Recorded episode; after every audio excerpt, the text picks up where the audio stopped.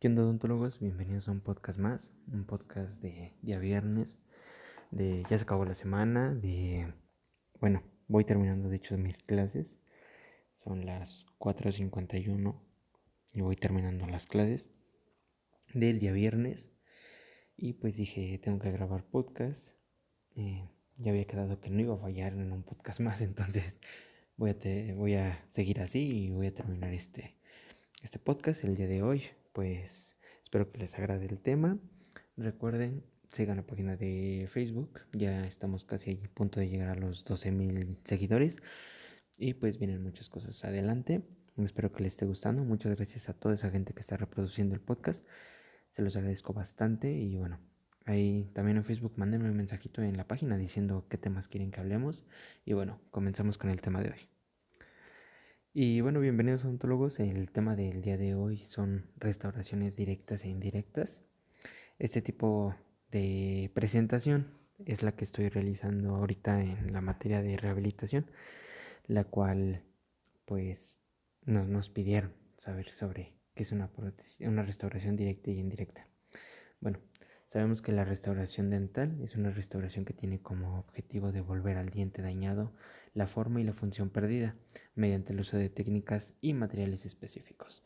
Nosotros como profesionales de la salud dental se considera una serie de factores a elegir el mejor tipo de material de restauración. Este tipo de restauración se va a dividir en dos, como ya los comentamos y como es el nombre de este capítulo, pues son restauraciones directas e indirectas. Y vamos a comenzar hablando sobre pues las restauraciones dentales. Sabemos que las restauraciones dentales son la causa por la que hay masitas en los consultorios, por la cual pues nosotros realizamos distintos tratamientos. Sabemos que tenemos que depender de todas las áreas. No solamente vamos a seguir así de, ah, yo solamente hago extracción, extracción, extracción, ¿no? Sino también este, pues sabemos que nos preparamos para esto y nos estamos preparando. Tú si estás estudiando odontología o acabas de salir, pues te preparaste para toda esta área, ¿no? Que es restauraciones dentales, perio, endo, Em, hasta una simple limpieza, pues eso es lo que te estás preparando. Y bueno, sabemos que hay una amplia variedad de alternativas en la actualidad para las restauraciones dentales de los dientes cariados, fracturados o para sustituir ausencia de dientes. Yo les voy a dejar la presentación cuando ustedes manden un correo ahí a la página de Facebook, ya saben que se las mando sin ningún problema. Y bueno, eh, para sustituir esto hay ya una infinidad de materiales estéticos, eh, qué es lo de moda actualmente. Eso creo que ya lo hablamos en algún momento sobre pues los materiales estéticos que son resinas y cómo los ocupamos a lo largo del consultorio. Y bueno, en esta imagen de lo que estamos viendo es cómo cambiamos sustituir una amalgama por una resina y aquí como estamos haciendo una prótesis fija em, y tenemos que darnos cuenta que al momento de realizarla debemos de tener todo en armonía. No solamente llega el paciente y la colocamos, sino debemos de evaluar todo desde el diente pilar hasta que tenga una buena higiene el paciente, que esté rehabilitado, que esté en unas buenas características para realizarlo, porque eso va a depender de que nuestro tratamiento pues pueda triunfar. Después sabemos que en la actualidad pues eh, la demanda de la odontología estética es importante y ha crecido a un margen enorme del 95%. Eh, a cabo de que pues la gente hoy la vanidad es lo principal. lo quiero verme bien, lo, no quiero nada metálico. De hecho, pues hay muchas veces que tal vez tú como estudiante, yo me considero así porque pues soy estudiante y, y me tocó ver este caso, pues estaba buscando pacientes para amalgama. Nos pedían en la clínica un paciente para tantas amalgamas y todo esto, ¿no? Entonces, una amiga tenía unas resinas, pues la verdad, bastante ya em, filtradas, ya con caries extensas. Y el doctor fue lo que me dijo, que, que ahí colocar amalgama. Ahí fue orden del doctor. yo todavía iba en segundo año en, en restauradora y pues él me dijo, tú pones amalgama ahí. Entonces le comenté a mi amiga, le digo, mira, te vamos a poner esto, ¿qué opinas? Antes de nada debes de siempre preguntarle al paciente. Antes de tú ya haber tallado, debes de preguntar siempre al paciente. Entonces eso es primordial y eso pues lo vemos en el plan de tratamiento, que más adelante lo, lo vamos a ver en un capítulo, el plan de tratamiento. Eh, ¿Cómo vamos a realizar esto? Sabemos que pues hay pacientes que buscan estética 100% y es lo que se les debe de ofrecer. Al final de cuentas ellos son los pacientes, son quien manda, nada más nosotros damos pues esas pequeñas oportunidades, ¿no? De decir, mira, te queda mejor esto por lo que haces. Comes bastante, no sé, alimentos duros, pues mejor una amalgama o tal vez tu diente ya tiene una extensión eh, muy grande, es muy fácil que se llegue a a fracturar, pues una incrustación o una corona, dependiendo. Entonces, son muchas cosas que nosotros debemos de, ver al momento de, de, nosotros ya diagnosticar y colocar un material de obturación. Y pues es muy importante, es muy importante y, y que nosotros le podamos brindar esa, esa facilidad al paciente. Nosotros si le decimos, eh, pues una resina si quieres y si no podemos poner este... Eh, pues una incrustación de circonio si tú quieres. Entonces el paciente va a decir que es circonio, ¿no? Ya sé que es resina, pero circonio todavía no. Entonces nosotros debemos de, de salir de esos términos que tal vez tenemos eh, técnicos hacia el paciente. Sé que con colegas, con doctores, con compañeros, pues decimos circonio y pues nos entienden, ¿no? Pero si nosotros le decimos a un paciente circonio, va a decir que es eso. Entonces, hay que, cuando estamos hablando con paciente, hay que sacarnos de esos términos y llevarlo más, más simple, más simplificado. Y sabemos que, pues, obviamente los pacientes ya llegan con eso, ¿no? Ya llegan diciendo, este, yo vi en internet que se pone así. Entonces, pues ahí es algo que en la actualidad, como odontólogos de, del año 2020, del 2020, pues nos enfrentamos, ¿no? Digo, también los odontólogos... Eh, que ya llevan varios años practicando, pues se enfrentan también eso, se enfrentan a pacientes que son adolescentes y les dicen, quiero carillas, vine por unas carillas. Aunque le digas, y ya te revisé o ya te coloqué algo, no sabemos si tienes periodontitis, gingivitis, alguna caries y ya quieres carillas.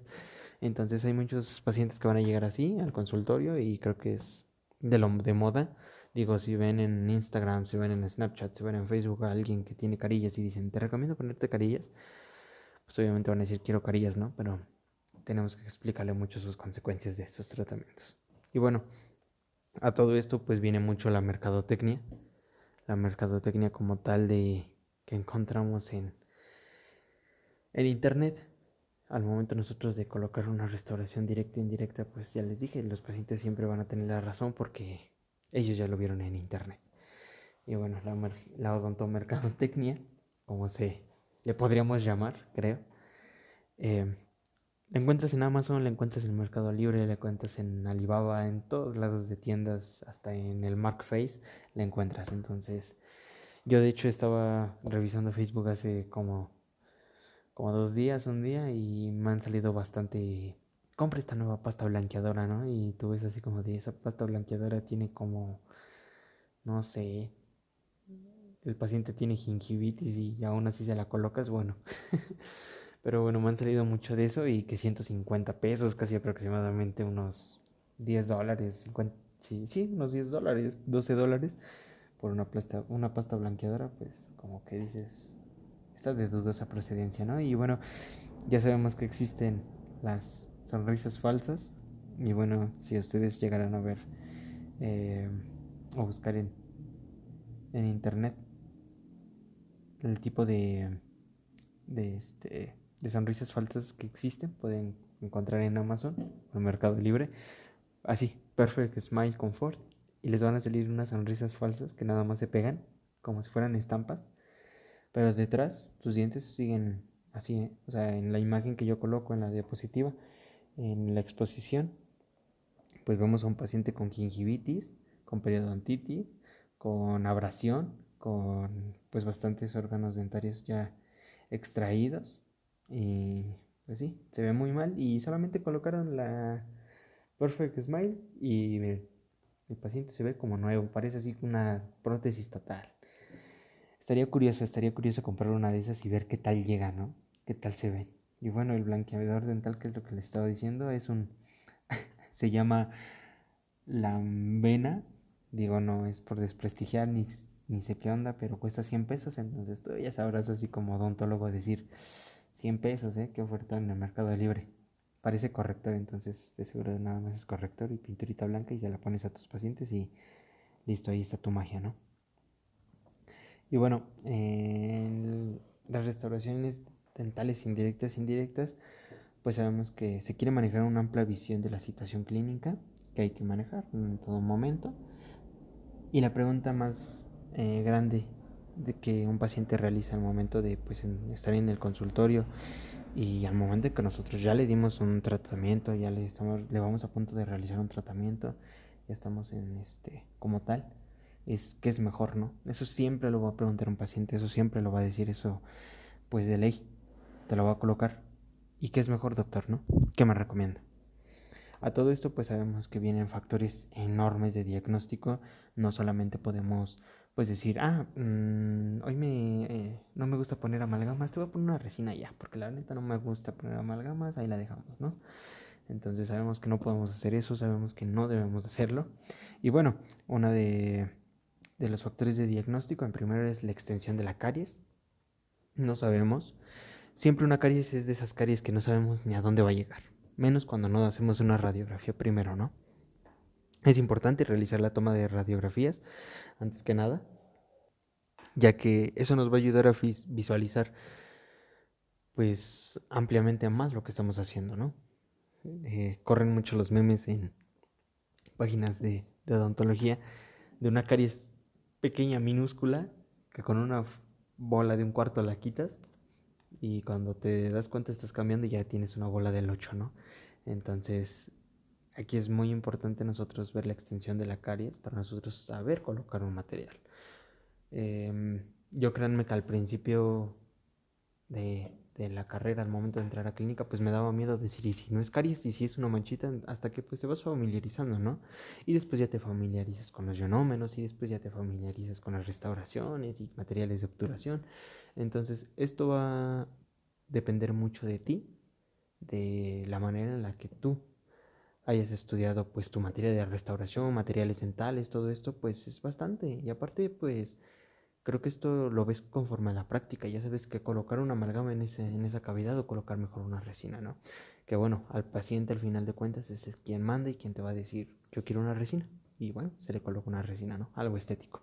Ya sea una corona, una incrustación, la resina, es lo que se estaría colocando. La ubicación del margen con respecto a la encía. Hay que respetar mucho los tejidos. Los tejidos yo creo que son lo más, em, no por decir bonito, pero lo más, no encuentro la palabra. Pues como lo más puro, lo más, este, padre de la cavidad oral, ¿no? El tejido. Em, sabemos que nosotros al momento de empezar a colocar la grapa lastimamos, lastimamos tejido eh, eh, de mucosa, entonces es muy importante el momento en el que nosotros coloquemos la grapa, pues saber que lo vamos a hacer, vamos a tal vez afectar un poco al tejido, pero no, no extendernos tanto, ¿no? ¿no? No llegar a lastimarlo de una manera pues enorme y después de que quites la grapa y se ve eh, como tal el daño que le realizaste, entonces hay que tener mucho cuidado, respetar bastante, por ejemplo, el margen de la encía al momento de nosotros detallar hasta una corona, ¿no? Que es lo más común sabemos que pues lo tenemos que hacer con nuestra fresa y tenemos que ocupar hilo retractor y irlo colocando de una manera pues armoniosa en la cual no lastimemos los tejidos y solamente estemos trabajando en el órgano dentario como tal. Eh, características específicas de la dentición y de la salud periodontal del paciente. Es muy importante nosotros al momento de, de ya realizar un tratamiento saber que lo estamos realizando después de que otras áreas de la odontología ya cumplieron su función. Cabe aclarar que antes de todo y antes de tú colocar una resina, pues hay que saber que el paciente esté bien periodontalmente, que sus extracciones que él necesita tal vez ya se realizaron, que ahorita están en tratamiento de cicatrización. Entonces es muy importante nosotros primero evaluar todo lo del paciente y tener un orden. No podemos empezar a hacer eh, una prótesis y después tallar una corona, ¿no? porque pues no es, funcional, no, no te va a ahorrar nada, es más, va a ser un error más grande que puedes cometer. Si es una prótesis fija, una removible, eh, más en removible, ¿no? Digo, en fija también. Al tomar una impresión, pues es, es lo cual te va a hacer que tu tratamiento es exitoso. Una buena impresión va a hacer que tengas una buena corona, una buena impresión va a hacer que tengas una buena incrustación, una buena impresión te va a hacer que tengas un buen tratamiento y un tratamiento exitoso al momento de tú cementar algún material. Entonces es muy importante el que nosotros consideremos el inicio, un plan de tratamiento antes que nada, para nosotros ir con, con ese orden al momento de atender a un paciente desde cero, ¿no? Porque el paciente entrando a tu consultorio sabes que le vas a hacer de todo y sabes que debes determinarlo y darlo de alta bien. Y darlo de alta con todas las características que digas. El paciente no vuelve en unos meses, pero vuelve para su revisión, para su limpieza, para todo, ¿no? Para controles tal vez. Entonces es muy importante eso. Costos económicos y el promedio para el paciente. Y el procedimiento para el paciente. Al momento en el que nosotros realizamos, eh, pues sí, como tal, ya el paciente ya quiere precios, el paciente ya quiere mm, precios del material, de qué es lo que se va a ocupar, pues nosotros entramos en, en ese pequeño, mm, ese pequeño hilo que no debemos de pasar ni de romper para que el paciente no se sienta no incómodo, sino no se sienta bien al momento de ir al odontólogo. Creo que ya lo dije en varios capítulos del podcast, jamás debemos hacer sentir a un paciente mal en ningún momento. Jamás debemos hacer sentir a un paciente, es que usted no lo puede pagar. No, jamás hay que juzgar antes de, ver. Digo, hay pacientes que sí, a veces llegan y te dicen, ¿qué cree doctor? Yo le pago la siguiente semana eh, un adelanto de mi tratamiento, ¿no? Porque pues ahorita no traigo. No se preocupe, ¿no? Adelante. Y sabemos que vamos a encontrar eso en el ámbito laboral. Vamos a encontrar pacientes que tal vez nos dejen hasta propina y digas, wow, ¿no? Que, qué padre atender al paciente, que el paciente sea amable, que cumpla con sus pagos, que no te falle todo, ¿no? Como también vamos a encontrar pacientes tal vez que se les complique su tratamiento. Hay veces que pacientes que te van a decir, bueno, y mejor nada más quítemelo, ¿no? Entonces, hay pacientes que, ya lo dije, nada más van por su extracción porque les dices, tal vez se puede salvar con endodoncia, pero ellos dicen, no, porque me va a costar más. Entonces ahí hay que visualizar un poco qué materiales podemos ofrecer. Nosotros debemos ofrecer todos, todos, porque nunca sabemos cuándo un paciente va a decir si me alcanza, si puedo pagarlo, ¿no? Entonces siempre hay que ofrecer todos y darnos cuenta también en el ámbito donde estamos. No es lo mismo, tal vez, bueno, aquí en México una zona muy cara es Polanco. No es lo mismo tener un consultorio a mitad de Polanco que tener un consultorio tal vez en un municipio de algún estado en el cual tal vez no está civilizadamente tanto y estamos lejos de la ciudad, ¿no? No va a ser el mismo precio, no vas a poder ir a poner carillas ahí ya al municipio y acá en Polanco vas a este, hacer amalgamas todo el tiempo, ¿no? Porque pues, sabemos que por el ámbito social, sabemos que Polanco pues es altamente pues económico y pues sabemos que ahí llegan pacientes con, con más necesidad de estética que tal vez hasta de una amalgama, ¿no? Hasta de implantes. Entonces saque mucho diferenciar eso el momento nosotros de, pues no de abrir tu consultorio, pero sí de saber dónde estás ubicado. Evaluar riesgos y beneficios de los procedimientos para el paciente. Aquí pues son amplios, los riesgos, los beneficios son amplios. Riesgo puede ocurrir desde el consultorio hasta el hogar del paciente. Entonces, no como tal voy a querer hablar sobre un ejemplo, pero pongamos que el paciente quiere sus carillas el paciente dijo, quiero mis carillas. Em, tengo 18 años. Soy un chavo que estudia en la prepa. Y como lo que sea. Porque si me alcanza por una torta, me voy a comer una torta. Porque si hoy puedo comerme un taco y me lo como. Y mi alimentación no es estable, ¿no? Ese paciente, ¿cuánto creen que les pueda durar sus, sus carillas? Bien colocadas, les dura, sí. Pero una se va a caer por una mordida de un taco, una se va a, se va a caer por una mordida de un elote, por una manzana, por una este, hamburguesa. Entonces, ahí son los riesgos que puede tener el paciente ya como tal fuera del consultorio. Y los beneficios que, que puede tener el paciente, ¿no? El paciente quiere algo estético, nosotros le vamos a dar ese beneficio, ese beneficio de sí, aquí está tu tratamiento, te lo voy a hacer y no te preocupes, ahí va a estar, ¿no? Entonces, tú tranquilo, te hago tus carillas y vas a querer tu estética como la querías, ahí está, tu diseño de sonrisa, todo, todo, todo te dice y estás feliz. Entonces ahí son los beneficios para el paciente, pero también evaluar sus riesgos antes que nada, ¿no? Antes de nosotros realizar un tratamiento como, como el que podría ser carillas. La habilidad del profesional para evaluar los procedimientos. Es muy importante que nosotros tengamos la capacidad, y esto yo creo que lo ves en la escuela y lo ves práctica día a día. Creo que cuando sales a trabajar ya al consultorio como profesionista y como pues ya tu trabajo, ya no vas a decir, ah, saber qué aprendo, ¿no? Mañana. Pues no, siempre va a ser aprender de los pacientes que te lleguen, de los pacientes que, que estén contigo. Y va a ser muy importante, ¿no? Ir sabiendo qué casos vas a estar haciendo y qué casos tienes que hacer. No puedes hacerlo así porque... Ah, eh, creo que me acuerdo que en el libro decía que una resina se podía, señor. Imagínate, ¿no? Imagínate si un paciente te escucha decir, eh, déjeme checar mi libro, es que no me acuerdo. Nunca va a volver. Te aseguro que un 50% vuelve. No, es más, un 60% no vuelve y un 40% vuelve. Pero no te aseguro nada, ¿eh? Entonces hay que tener muy, muy, muy marcado eso, la habilidad del profesional antes que nada. Y que nosotros nos sentamos capaces. No, no hay que meternos en áreas que no sabemos. No hay que meternos en áreas de, por ejemplo, implantología, ¿no? Yo te puedo hablar de un concepto en algún podcast básico de implantología pero hasta ahí. No te voy a decir, oye, si colocamos un implante con una periodontitis no pasa nada, ¿no? Sabemos que sí va a pasar algo porque son tejidos y deben de estar sanos. Pero tampoco te voy a decir, no, pues yo te recomiendo este implante, está muy bueno. No lo he colocado nunca, pues no sé de implantología, pero dicen que está bueno.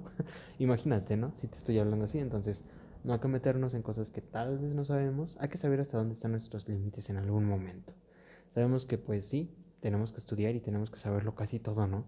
Y si te dicen aquí que pongo, pues lo debes de decir. Y si te dicen cómo hago la extracción, pues lo debes de decir. ¿Y con qué forceps? Pues con estos.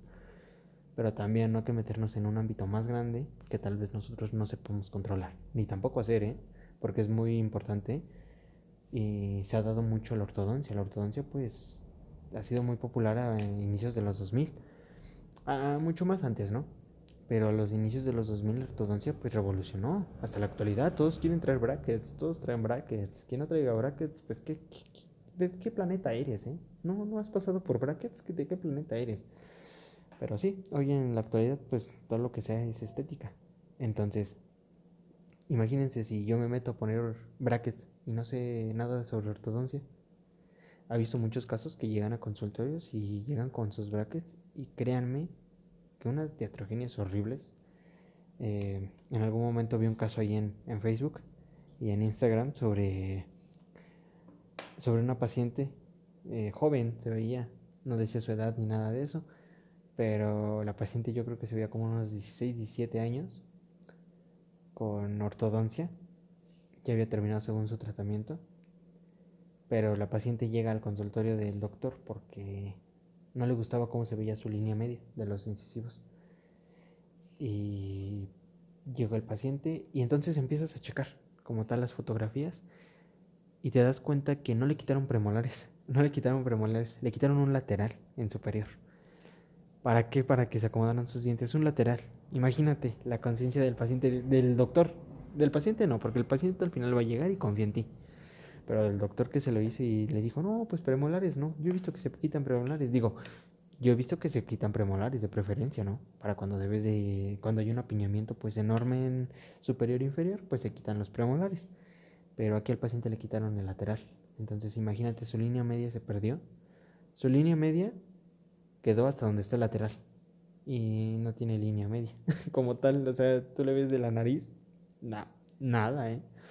Entonces dices, qué feo que ortodoncistas estén haciendo eso, ¿no? Digo, no todos, hay ortodoncistas muy buenos y eh, son más buenos que malos.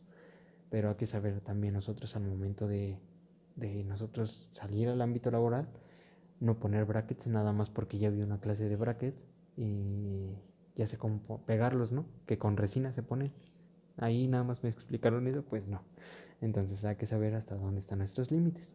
Y pues por último, la aceptación por parte del paciente del tratamiento. El paciente al final de cuentas va a ser el que va a decir sí, no.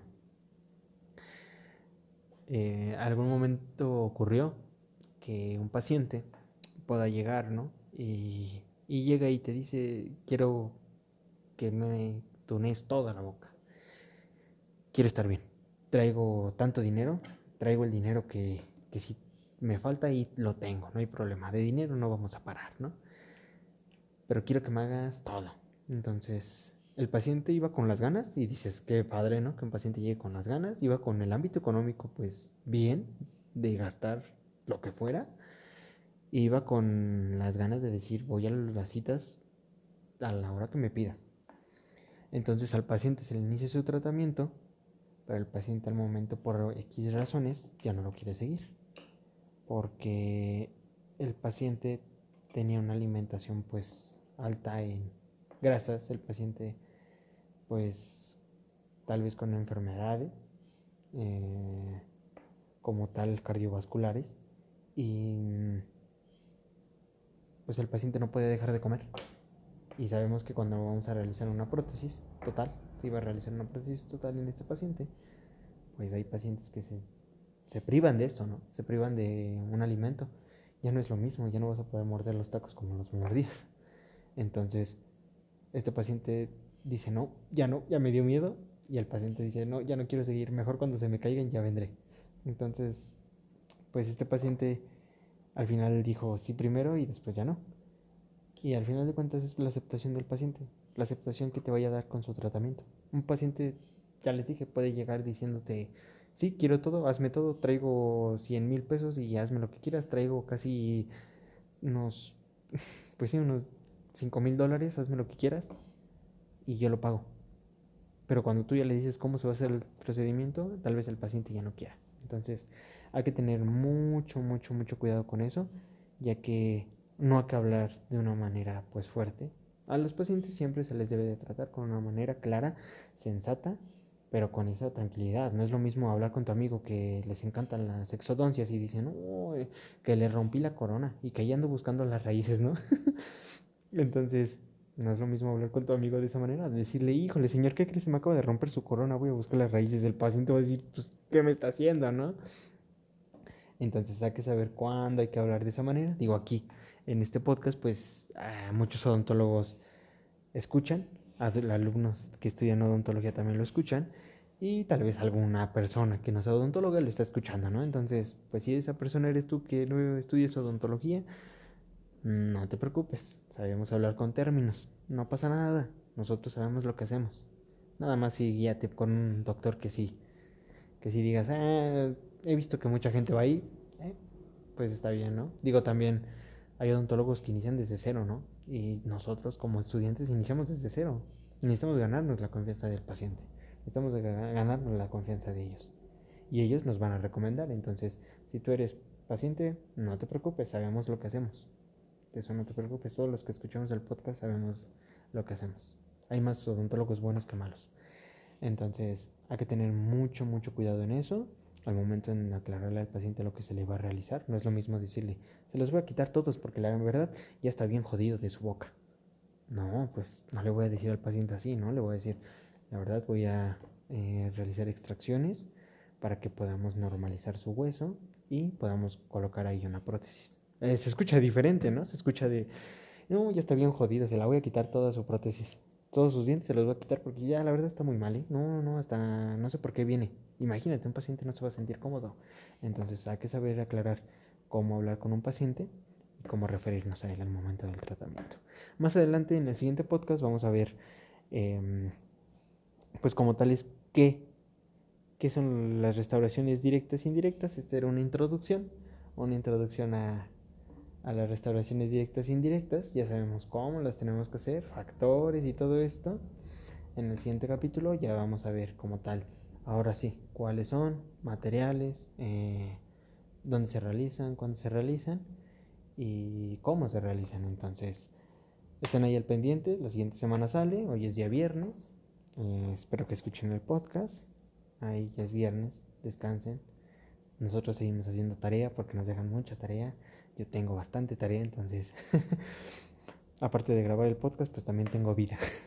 entonces, muchas gracias por escuchar el podcast, muchas gracias por, por estar ahí, por las muchas reproducciones que ya hay en el podcast. La verdad me emocioné bastante cuando vi que había buenas reproducciones. Y tampoco se los quiero hacer muy largo, digo, un podcast de 30 minutos está bien. Hay de una hora, se va a hablar en algún momento hasta de una hora un podcast, pero pues al menos se los quiero dividir esto en partes, ¿no? Restauraciones indirectas, cómo comenzar. Y pues más que nada vimos en este capítulo, pues como tal que es una restauración y factores de diagnóstico al momento de nosotros realizar una de estas restauraciones. Y en la siguiente ya veremos como tal eh, las restauraciones directas e indirectas que se realizan en el consultorio dental. Entonces, cuídense mucho, odontólogos. Síganse poniendo cubrebocas y lavándose las manos porque todavía sigue el COVID. Al parecer ya hay vacunas. Estados Unidos ahí anda con un chismecillo. Y yo creo que lo vamos a hablar a ver si el fin de semana grabamos un podcast que salga ahí entre, entre el domingo, no lo sé, sobre la vacuna. La vacuna que ya anda rondando, ya, ya va a ser más común que hablemos de vacunas, de ya no tanto de ¿y qué creen? Más casos. ¿Y qué creen? Que otras mismas casos no, ya no. Ya estamos hablando sobre vacunas y todo este rollo, entonces qué padre, qué padre que estemos llegando ya a este lapso, digo, ya cuántos meses, casi cinco meses así, al menos aquí en México, en otros países pues más. Em, pero miren, seguimos, seguimos aquí grabando podcast y es por algo, siguen aquí escuchándolo, qué bueno que sigues escuchando el podcast. Eh, lávate las manos, ponte cubrebocas, usa tu careta. Si vas al consultorio, ya sabes, ahí hay un podcast de qué deberías de hacer cuando vas al consultorio. Y bueno, cuídense mucho, sigan la página en Facebook, compártanla. Casi llegamos a los 12 mil seguidores, eso me encanta bastante. Y bueno, cuídense bastante, se piensen los dientes odontólogos y nos vemos en el siguiente podcast. Bye.